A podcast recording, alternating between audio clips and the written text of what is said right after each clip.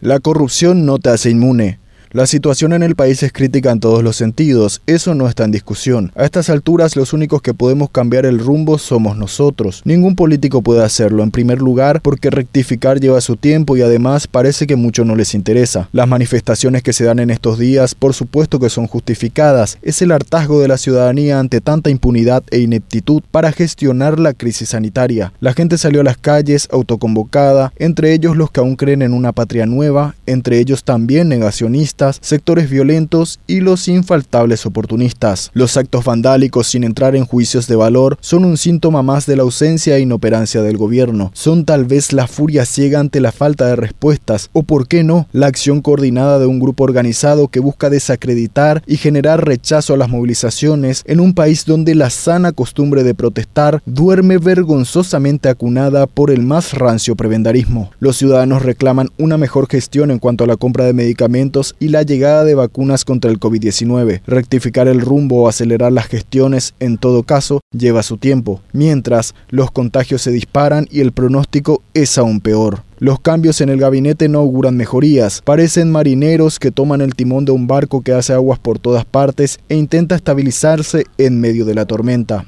Es urgente que tomemos las medidas para frenar la expansión del COVID por nuestra propia cuenta, no relajarnos. La corrupción del gobierno no nos hace inmunes al virus ni debe volcarnos hacia el negacionismo. La enfermedad existe, lo saben muy bien las personas que perdieron a sus allegados, los que tuvieron que ingeniarse de mil maneras para solventar los gastos médicos, aquellos que estuvieron internados y se recuperaron, pero aún sufren las secuelas en sus pulmones y en su economía. Estemos o no a la deriva, es hora de asumir nuestra responsabilidad como ciudadanos y cuidarnos entre nosotros sin dejar de señalar la ineptitud y la corrupción. Las consecuencias de no hacerlo las sufriremos nosotros. Ellos seguirán protegidos en el poder y aunque lo dejen, ya tienen el futuro asegurado hasta para sus nietos. Esa misma seguridad y protección que ya tenía Mario Abdo cuando apenas era un niño e iba a la escuela en vehículos blindados.